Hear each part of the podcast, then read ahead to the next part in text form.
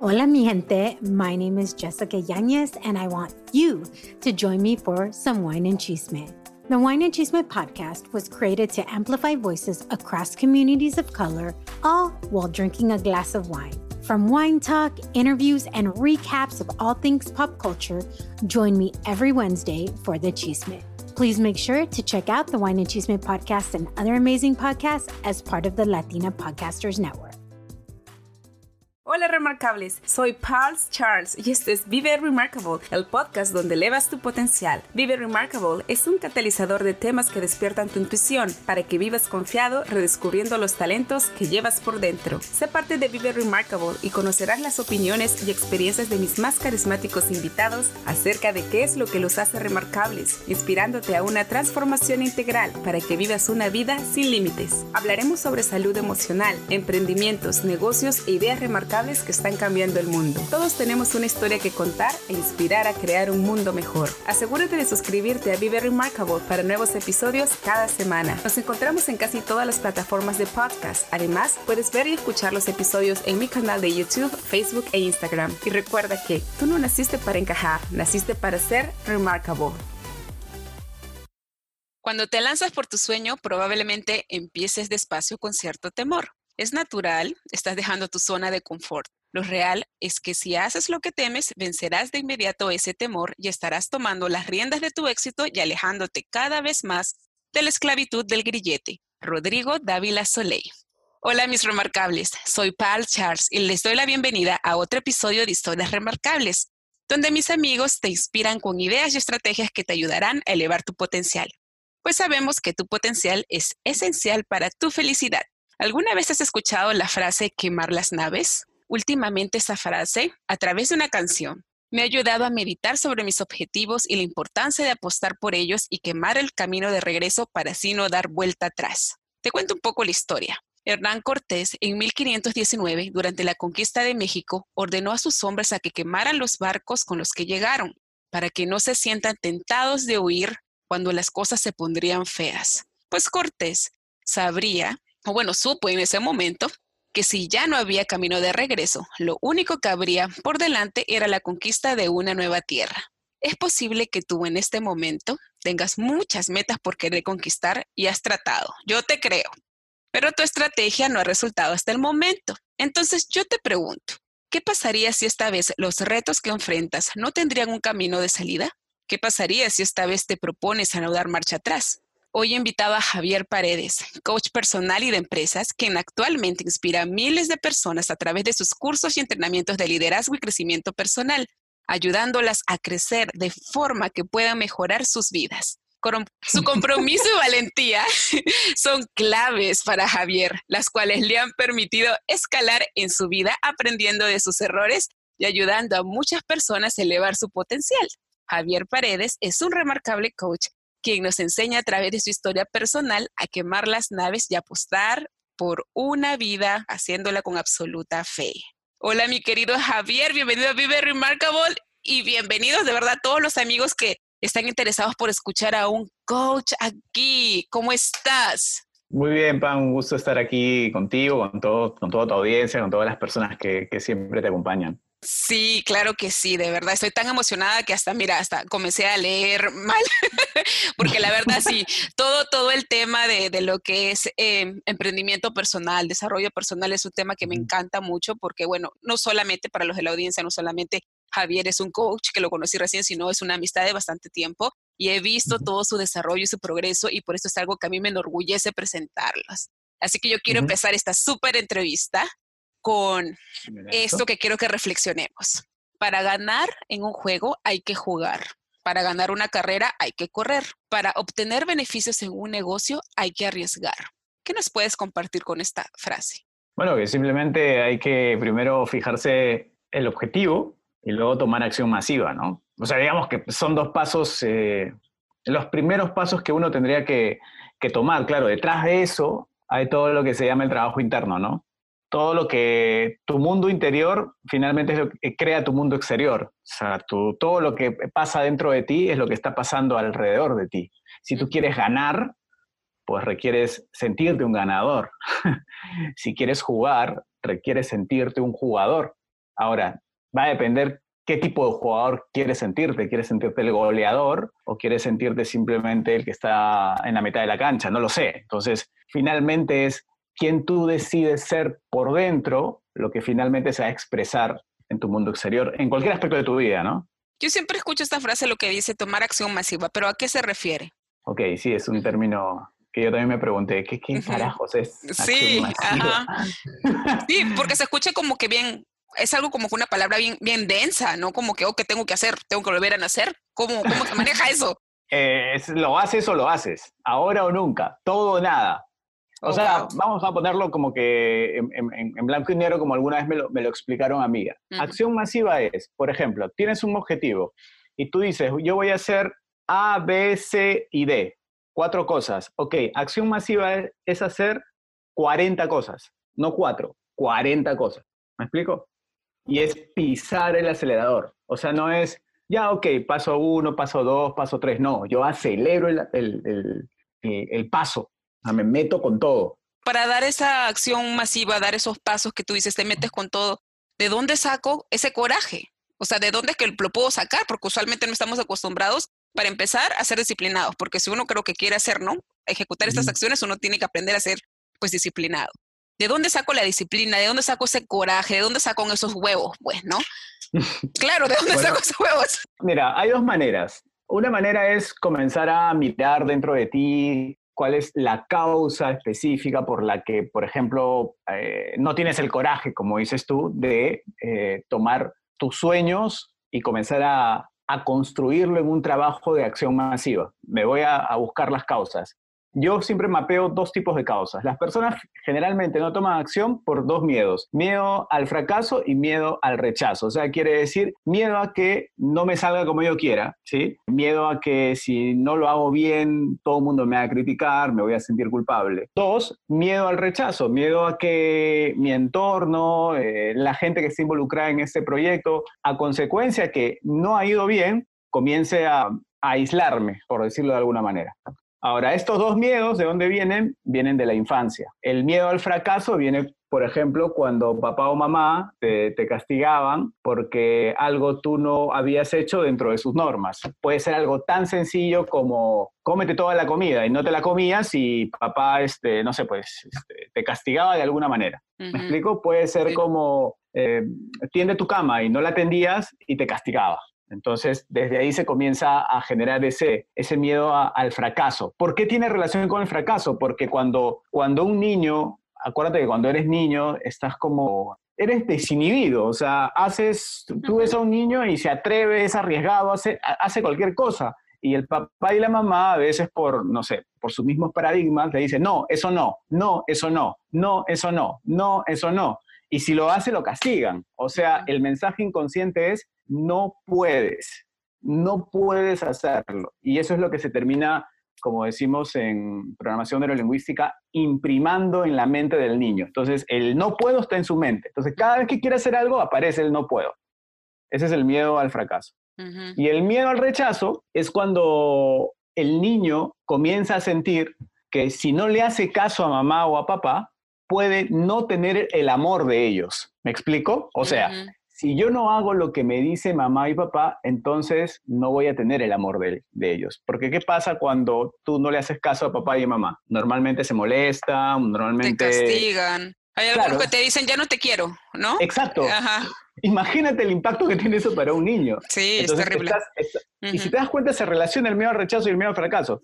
El miedo al rechazo tiene que ver con eso. Ah, ya, ok. Si es que yo no hago lo que me dicen ellos, entonces no me van a querer. Ah, entonces voy a hacer lo que ellos me dicen. Entonces, imagínate tú, ese niño adulto, tiene un sueño, tiene su emprendimiento, está que, o sea, es como que lo quiere hacer, pero se lo comenta a su, a su pareja, se lo comenta a sus amigos y todos sus amigos le dicen, no, eso no va a funcionar. Sí, es que es lo que siempre pasa, ¿no? Entonces, claro, entonces como, como, como esa persona adulta tiene la impronta de niño de que si yo no le, le hago caso a mamá o a papá, no voy a tener su amor, esa misma programación aparece con sus amigos, con su entorno, con su pareja.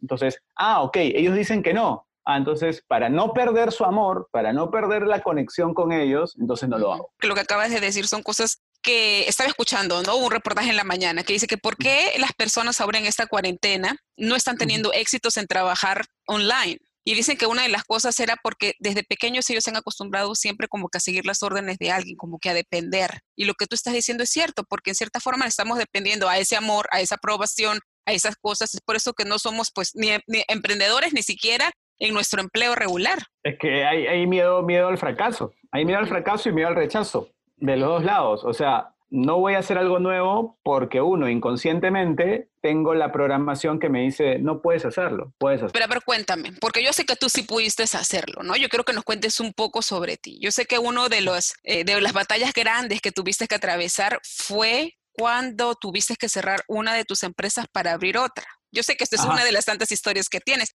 pero a ver, cuéntanos, porque es algo como que más real, algo de lo más fresquito que te ha pasado. Ah, porque era algo que yo quería hacer. O sea, yo, de hecho, tú sabes, yo me dedico al, al marketing digital. Yo tengo mi, tengo dos empresas que se dedican, uno al, marketing digital y otro a la publicidad online. Entonces yo, yo salí, yo me salí de esas dos empresas, no como socio, pero dejé de trabajar en esas dos empresas para abrir un proyecto. ¿Qué era lo que realmente tuviste que afrontar allí? Porque bueno, estamos hablando no de empresas, ah, bueno, las cierras, la abres, de repente son cosas más legales, pero personalmente, ¿qué era lo que tenías que atravesar? ¿Qué era lo que no te permitía pues, eh, cerrar una? Era mi apego, mi apego, porque era algo, como te estaba contando, algo muy mío, ¿no? Algo que yo sentía de, nunca imaginé, ya, la cierro y hablamos.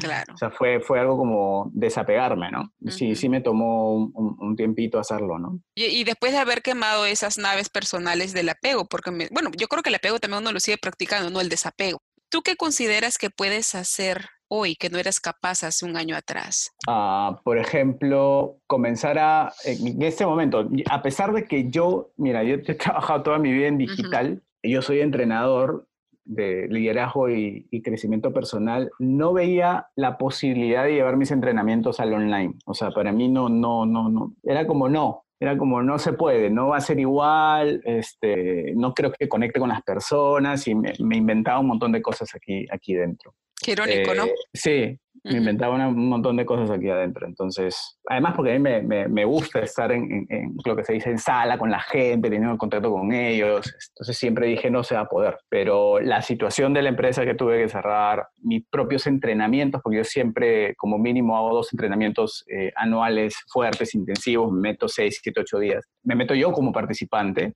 El último que tuve fue con Tony Robbins. Entonces eso me, me, me abrió la posibilidad de decir, sí, ok, sí se puede. y ahí comencé con, a, llevar mis entrenamientos online, ¿no? Que es lo que, en lo que estoy metido ahora. Y prácticamente es como que hubieras empezado desde cero. Exacto, he comenzado desde cero eh, literal, literal, literal. Sí. es curioso, o sea, cada, cada decisión que tomamos, realmente como dicen, empezamos desde cero, pero con la experiencia de otras experiencias, lo cual ya te hace subir más rápido, lo cual es súper chévere, ¿no? Dime, ¿y tú crees que las personas exitosas, estamos hablando ya de personas como que ya están, vamos, un Tony Robbins, ya a un nivel un poco más elevado, ¿tú crees que estas personas tienen ese hábito de quemar las naves para que no se sientan tentados de dar marcha atrás en sus planes? Sí, lo creo. ahora lo creo más firmemente. O sea, de hecho, tú me dices, no, hace un año que no eras capaz. Te he dicho una cosa, pero en realidad, en realidad hay varias, ¿no? Este, porque en este año he comenzado como a, seguir muy de cerca eh, los patrones de las personas que tienen éxito. Uno de ellos es de Tony Robbins. ¿no? Tony Robbins tiene una frase que yo siempre la uso, que él dice, la decisión que tú tomes no es negociable. O sea, no es negociable. Tú tomas una decisión que está en función de tus objetivos, no, no es negociable. En un entrenamiento que yo estuve es como hay un ejercicio donde planteas tus objetivos y, y, y hace una dinámica y todo y te dice, mira, las decisiones que acabas de tomar no son negociables. O sea, no hay manera que las, las negocies. Están tomadas, requieres hacerlo ahora. O sea, fueron, eh, para mí, era, para mí, o sea, era algo como algo nuevo, ¿no? Porque, bueno, tú eh, los dos hemos llevado un, entrenamiento muy parecido donde te dicen, date cuenta, tómate tu tiempo, no vayas a tomar una decisión con la emoción. Ya, con Tony Robbins es al revés. Él te dice, ok, estás metido, has visto todo lo que puedes lograr, ok, toma la decisión, comienza a tomar acción ahora, no mañana, no pasado. Pero, pero es que hasta a mí me ha razonado lo que acabas de decir, porque es verdad, o sea, al tomar una decisión ahora y como tú dices, no es negociable, significa que uno tiene que comenzar a cortar todas esas cosas que nos atan, todos esos apegos, ¿no? Porque bueno, eh, en mi caso vamos a decir de mujer, no tomo una decisión, pero ay, no pienso en, en mi esposo, mi familia, en mi esto y cómo va a repercutir, pero no, pues, o sea, uno tiene que acostumbrarse a cuando toma una decisión, pues, ok, la familia, como dice, los apegos, las emociones es otra cosa, y uno tiene que estar con la mirada hacia adelante. Y además le, le, das la posibilidad a tu mente de que genere otras posibilidades, que no se quede con lo que yo digo siempre en la pecera, sino que ingrese al mar de las posibilidades. O sea, tomas, tomas como lo que dice Tony Robbins, o sea, dices, porque Tony te lleva una energía alta, ¿no? O sea, te lleva una energía alta y en ese momento, con, la, con toda esa energía alta, tú abres las posibilidades y tomas una decisión. Y él en ese momento te da un tiempo y te dice, ok, ya tomaste la decisión, haz lo que tengas que hacer en ese instante. No hay marcha atrás, te dice. Eh, Tony dice, no hay marcha atrás. Me encanta. Voy a escribirla para tenerla acá. Me encantó tu frase, te la, te la, me, la, voy a, me la voy a apoderar. ¿Por qué crees que las personas comunes, bueno, vamos a decirlo así, las personas comunes que tenemos un emprendimiento, que tenemos un sueño, no vamos a decir emprendimiento, porque soñamos con muchas cosas, ¿por qué crees que es tan difícil tomar decisiones? ¿Y por qué es tan fácil desanimarnos y echarnos para atrás? Porque muchas veces no, no quieren pagar el precio, ¿no? Es mucho más cómodo estar con lo conocido que con lo desconocido. ¿A qué le llamas pagar el precio? Ah, por ejemplo, digamos, voy a poner un ejemplo X. Alguien que trabaja todos los días ocho horas, pero tiene un sueño, quiere poner su empresa, va a tener que hacerlo fuera de las ocho horas. O sea, voy a, digamos que sea a partir de las seis de la tarde. A partir de las seis de la tarde va a tener que dedicarle algunas horas. Vamos a poner tres horas va a ser como hasta las 9 de la noche. O sea que van a haber tres horas después de salir de su trabajo que, por ejemplo, no va a poder ver a sus hijos, a su esposo, no va a poder, si está acostumbrada, a, no va a poder ver la televisión. Ese es pagar el precio. Hay muchas personas que no están dispuestas a pagar ese precio. Dicen, no, estoy acá, o sea, sí quiero, pero no, no, pues tengo que ver la novela de las seis. o tengo que ver la novela de las 7. No, estoy muy cansado, la verdad es que no puedo. O sea, quieren, pero, pero no están comprometidas. Ese es el tema. ¿Y cómo podríamos hacer para que las personas, bueno, para que la, entre todos, ¿no? que las personas seamos más comprometidas y, enfocados? Hay, hay algo que, que, hay, un, hay un escritor que se llama, no sé cómo se pronuncia, Simon Sinek o Sinek. Sí, está bien. Eh, sí, este, él tiene un libro que se llama Start with Why. Empieza por el porqué. Y yo creo que muchas personas no tienen claro cuál es su porqué. ¿Y qué es el porqué? El porqué es aquello que está muy en lo profundo de tu corazón y que te mueve. Algo que tú siempre has hecho con, en tu casa, con tus amigos, con tu pareja. Es algo que tú harías gratis, que te llena de energía, no te debilita. ¿Me explico? Por ejemplo, a mí me, encanta. enseñar. Mi, mi visión es ayudar a las personas a crecer de forma que puedan mejorar sus vidas. Yo aquí me podría quedar contigo hablando tres, cuatro, cinco horas y salgo, y si bien es cierto, puedo estar como cansado, pero salgo lleno de energía, lleno, lleno de energía. ¿Me explico? Sí. Ese es tu porqué. Entonces, cuando tú encuentras tu porqué, te permite generar tu objetivo. Y si ese objetivo está alineado a tu, a tu porqué, entonces tu compromiso se levanta. Vas a ser capaz de pagar el precio. Te pongo un ejemplo. En la, no sé si en, Estados Unidos pasa, pero en Latinoamérica pasa mucho. Las familias quieren que sus hijos vayan a la universidad. Y no solamente quieren que vayan a la universidad, sino también le eligen la carrera que tiene que estudiar. O sea, le dicen, no, tú tienes que estudiar ingeniería porque ahí hay dinero, ahí vas a ganar dinero. No, no me vengas con tus pinturitas, que quieres ser artista. No, no, no, no. A mí, ándate a estudiar ingeniería porque ahí hay dinero. Esa persona que va a estudiar ingeniería, que no le gusta la ingeniería, que le gusta pintar, cuando salga al mercado y se encuentre con una persona que realmente le gusta la ingeniería, ¿quién va a ser más productiva? ¿Quién lo va a hacer con más ganas? ¿Quién lo va a hacer con más energía? Obviamente el que está más entusiasmado, el que le hace la pasión y se le nota. El que le gusta. claro. eso es evidente. ¿Me explico? Sí. Esa persona va a ser capaz de quemar sus naves porque le gusta, porque le apasiona, porque, es su, porque está alineado a su porqué. La otra persona va a cumplir, va a ser promedio, su trabajo va a ser mediocre. Esa es la gran diferencia. Entonces, si tú encuentras tu porqué, te fijas un objetivo, tu compromiso se levanta. Alguien me pregunta, Javier, o sea que si yo no encuentro mi porqué, mi compromiso nunca se va a elevar. No necesariamente, porque ya pueden entrar otros factores. Puede entrar tu, tu deseo del éxito y que estás dispuesto a, hacer lo que sea. ¿no? Hay personas que no importa, este, yo soy ingeniero, yo este, vendo esto, hago lo otro, no importa, yo quiero ser exitoso y se manda con todo. Entonces va a depender mucho de, de, qué es lo que pasa internamente dentro de ti. Aunque en principio, si tú encuentras tu porqué, todo se hace más fácil, porque todo, todo fluye. Cuando tú no tienes tu porqué, es como más complicado, ¿no? Pero yo me doy cuenta, ¿no? Como que si todos nos pusiéramos a pensar en, en encontrar el por qué, los doctores no serían doctores, los maestros no serían maestros. Realmente elevaríamos el potencial de todo un país. Elevaríamos la productividad, claro. Claro, porque, o sea, digamos, si tú eres médico y te gusta la medicina, y de hecho debes conocer tú algún doctor que realmente le gusta la medicina, lo comparas con alguien que se nota que sí sabe, pero no es que le guste, su productividad es, es, es, distinta. O sea, un, un, médico que le encanta lo que está haciendo, te conversa, te habla, te pregunta. En cambio, alguien que no es, ya, ¿qué tienes? Ok, abre la boca, ok, vas a tomar esto, listo, chao. Siguiente. Es que sin irnos, bien, sin irnos muy lejos, ¿no? sin, ni siquiera pensar en las personas que son profesionales, pero hasta cuando uno va a una tienda, ¿no? Tú te das cuenta realmente quién tiene ese entusiasmo por atender al cliente y quién no. No, o sea, y hasta es más, uno regresa a la tienda o camina un poco más por ir solamente a donde la persona que lo trata bien. Claro, porque esa persona que lo trata bien es parte, o sea, está siendo, está siendo coherente con su porqué. De repente no está haciendo la actividad que le gusta, porque quiero aclarar eso, pero está siendo coherente con su porqué. ¿Por qué? porque de repente es parte, él, esa persona sabe que, por ejemplo, eh, eh, está trabajando, no sé, en un restaurante como parte del camino hacia donde quiere ir, ¿no? Es importante tener metas, es importante saber a dónde ir. Claro. Es que, es que cuando, si tú tienes el porqué claro, frente a una adversidad, no te vas a caer. O si te caes, te vas a levantar rápido, porque es lo que te gusta, es lo que te apasiona. En cambio, a alguien que no le apasiona algo y se mete ante una adversidad, le va a costar levantarse. No es que no, no, no le apasiona, no le llama, no, no le enciende ese fuego, por eso, como dice, hay mucha gente, mucha gente crítica, hay mucha gente crítica que se la pasa, por ejemplo, en esta temporada, ¿no? De la pandemia. Los que toman las, crítica los que toman las decisiones. Ay, pero ¿por qué toma esa decisión? Ay, pero ¿por qué esto? Que la gente no está conforme con lo que tiene. Porque no saben, eh. como tú dices, no tienen, no tienen, no tienen un objetivo, no saben el por qué, hasta para qué están viviendo. Eso está feo. Eso está feo, de verdad. Eh, hay, hay, hay, otro autor que, que, que de él conocí este término de a tomar acción masiva que se llama Gran Cardone. No sé si lo has escuchado. No, eso no. Tiene, tiene un libro que se llama La regla 10X. Él habla de, de acción masiva.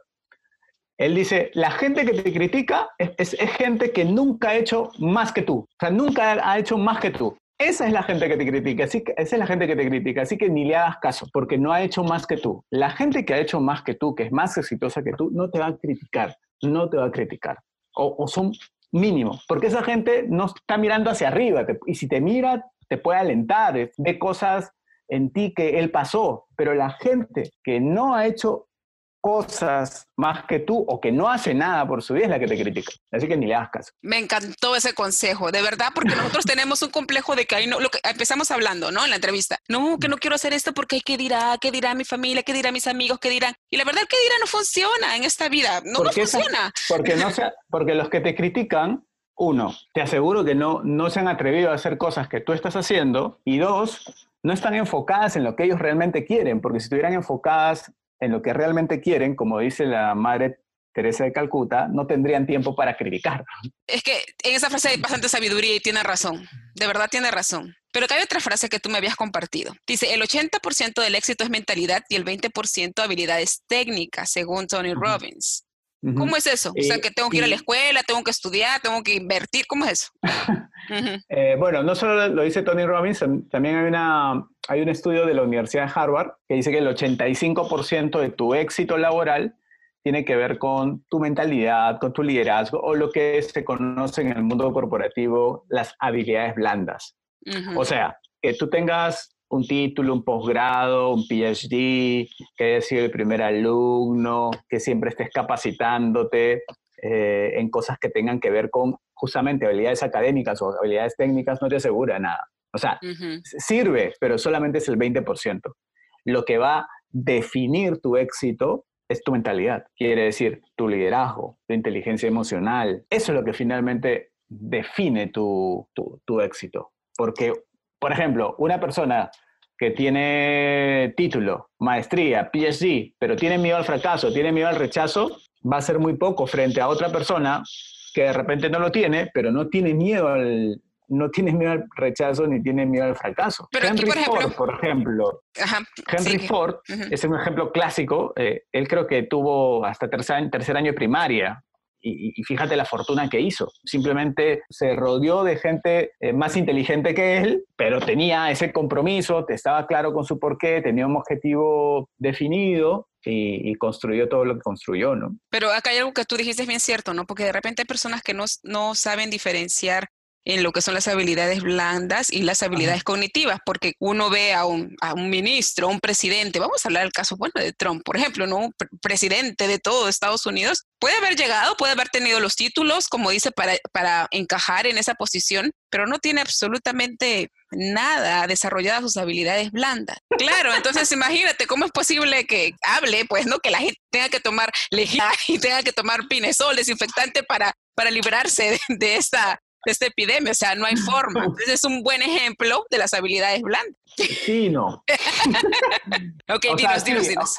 o sea, sí, hay cosas de, Trump que, sobre todo los latinos, este, no estamos muy de acuerdo con él, pero él, él, tiene habilidades en los negocios, por ejemplo, ¿no?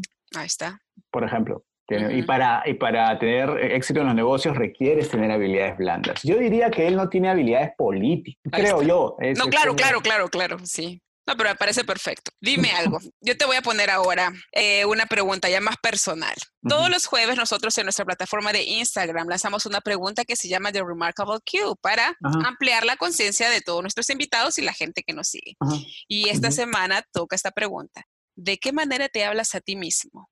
¿Cómo decirlo? Yo soy un guardián de, de mi mundo interior no, te voy a decir todo el día me digo, pues, estoy empoderado y estoy así como, wow.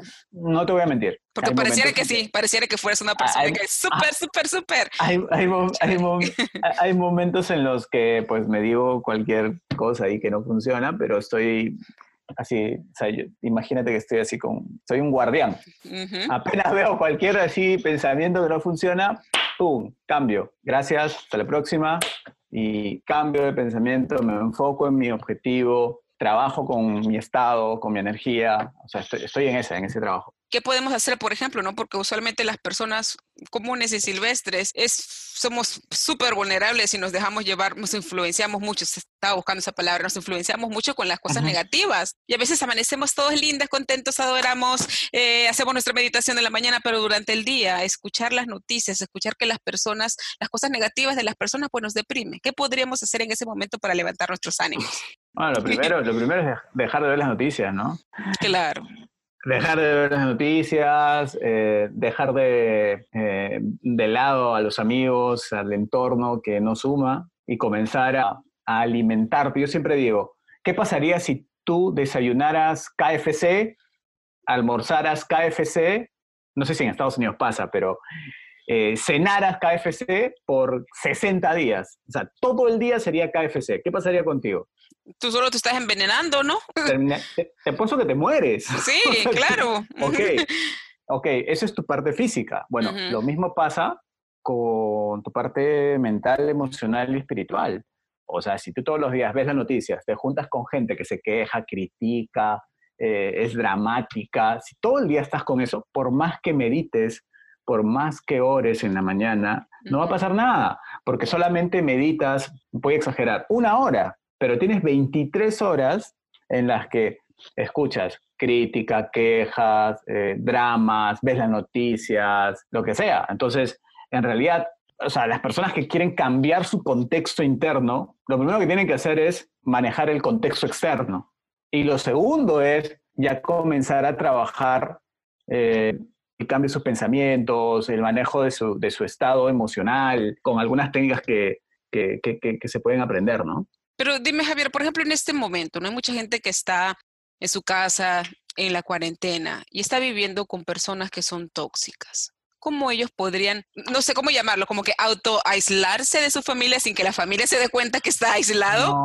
¿Cómo podría manejar esa situación. Hay algo, hay algo que se llama compasión, o sea, y que es un trabajo interno, ¿no? Mirarlos con compasión. Pero, si, o sea, tú te molestas porque dices que hay gente tóxica a tu alrededor, entonces pregúntate, quizás la tóxica seas tú. Pero tienes razón.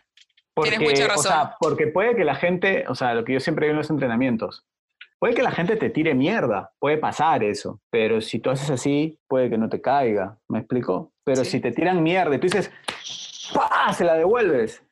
O sea, algo pasa contigo. Es, eh, y, si tú, o sea, o sea, te puede molestarlas, pueden haber personas que te molesten alrededor, pero ese, ese momento es justamente la, la oportunidad para que te des cuenta qué está pasando contigo y transformar esa molestia en compasión. Y, tú, y tú vas a poder ser compasivo de las personas. ¿Compasivo qué es? Compasivo es yo entiendo a la persona, sé lo que está sintiendo, no estoy justificándola, quizá no esté de acuerdo con ella, pero la miro con amor, es un ser humano, está pasando algo dentro de ella. ¿Cuáles son tus proyectos más recientes? Ah, ok, eh, voy a lanzar un curso online de liderazgo que se llama eh, Líderes Pro, paso a paso, donde enseño a las personas a manejar su mentalidad, su, su, autoconcepto y justamente a tomar acción masiva, que para mí son tres, tres, como, tres elementos claves para que tú puedas lograr más, crecer más, progresar, eh, aumentar tu calidad de vida. Eso es lo que próximamente estaré lanzando en dos o tres semanas. Y también he visto que estás haciendo unos videos por Instagram y también te veo en Facebook, en YouTube, creo. ¿También estás por ahí? Sí, sí, en, en, Instagram estoy en, ahora estoy en arroba líderes pro y Facebook me pueden buscar también como líderes pro. No, pero es que me encanta eso. Y dime algo, ¿de qué estás más orgulloso en tu vida? ¿Qué es lo que te hace remarcable? De las cantidad de cosas y locuras que, que he hecho desde que soy niño y que cuando se me ocurre algo este, y estoy comprometido con eso, mm, o sea, me puedo caer varias veces, pero hasta que, hasta, que funcione, no me, o sea, continúo. O sea, hago que funcione. Me hago encanta. que funcione, como sea. Como sea. Como sea, hago que funcione como sea, pero estamos hablando de las cosas buenas, ¿verdad? Claro, claro, claro, claro, claro, claro. Porque mucha gente nos puede escuchar, va a decir, oye, no, entonces voy a que, que tú sabes, no, o sea, hacer cosas malas. Con, con, integridad siempre, ¿no? Ah, claro, eso es lo importante, con, integridad. Me encanta, integridad, compromiso, persistencia y sobre todo resiliencia. Es algo que mucho estoy escuchando, resiliencia, ¿no? Porque acabas de decir que pese a que te caes, tú siempre como que te levantas. ¿Es fácil levantarse? Si te entrenas, sí. Sí, nuevamente, si tienes un objetivo claro, mira, hay un mentor que yo tengo que, con, el, con el que he aprendido este tema de hacer negocios eh, con cursos online. Él decía algo como, en, una clase decía, yo no conozco persona que esté triste o bajoneada que tenga objetivos. Alguien que tiene objetivos, yo, o sea, no, no, o sea, nunca he visto una persona triste ni bajoneada alguien que tenga sus objetivos claros y esté comprometida con eso. Pero que tienes razón. Pero que tienes razón. Yo creo que toda la gente tiene objetivos. Ajá. Porque, porque a, mí me resonó mucho, ¿no? Sí. O sea, levántate un día sin, sin objetivos de nada. Vas a ver que a las dos, tres horas vas a estar, tu cabeza va a estar pensando en cualquier otra cosa este, y probablemente comiences a, no sé, a no, a no estar en, en una energía alta, ¿no? Oye, pero me encanta. Y dime esto, ¿y esto es parte del mensaje que tú tienes para el mundo? ¿Cuál es el legado que, nos vas a dejar a todas las generaciones? Eh, mi legado es básicamente ayudar a las personas a que se ayuden a sí mismas. O sea, enseñarles a las personas a que se ayuden a sí mismas, porque finalmente eh, la persona más influyente en ti eres tú, ni siquiera es un entrenador, eres tú misma. Entonces tú requieres, eh, tú, requieres, eh, tú requieres entrenarte en dominar tu mundo interior, ¿no? O sea, sería, hubiera sido genial que en la escuela haya un curso que se llame resiliencia, por ejemplo. Mm. Perdón, perdón uno, perdón dos. No sé, sería chévere, ¿no? Pero mira qué lindas ideas, de repente a través de tu plataforma nos puedas brindar esas, esos cursos que nos hacen falta, ¿verdad? Resiliencia 1, resiliencia 2, o sea, sería genial. No, bueno, y yo creo que muy pronto lo vamos a ver. Y entonces, ¿dónde vamos a poderte contactar para poder inscribirnos a esos maravillosos cursos que nos vas a dar? Eh, nada, tienen que ingresar al, Instagram y a Facebook, me buscan como Líderes Pro y ahí vamos a estar anunciando el, el curso que vamos a lanzar, que va a estar súper. Todo lo que he aprendido con Tony Robbins, con Brendan Burchard, Brian Tracy, Evan Pegan, con todo lo que he aprendido con estos eh, capos del liderazgo del crecimiento personal, va a estar metido en, este curso que, voy a, que voy a compartir. Nosotros vamos a estar muy atentos, de verdad, porque este curso se nota que va a estar súper, súper interesante para saber encontrarnos a nosotros mismos. Muchísimas gracias, Javier, por haber venido. Esta no va a ser la última vez que vas a venir, porque yo sé que tú vas a seguir dándonos tus consejitos para crecer y sobre todo para elevar nuestro potencial. Y para todos mis amigos de Vive Remarkable, recuerden que esta plataforma está comprometida a desafiar tu mente, a inspirar tu espíritu para que vivas al máximo, construyendo un legado digno de admirar. Todos tenemos una historia que contar y ayudar a crear un mundo mejor. Inspírate y comparte esta increíble información. Encuéntranos en Facebook como Vive Remarkable y en Instagram como vive.remarkable. Hasta un próximo episodio. Querido Remarkable, gracias por haber escuchado este gran episodio. Si no te has suscrito, hazlo ahora para que no te pierdas ningún nuevo episodio de Vive Remarkable, el podcast donde elevas tu potencial. Encuéntranos en Facebook como Vive Remarkable y en Instagram como vive.remarkable. Escucha nuestras historias de gente común viviendo remarkable en Anchor, Spotify, YouTube, iBooks y iTunes. Hasta el nuevo episodio.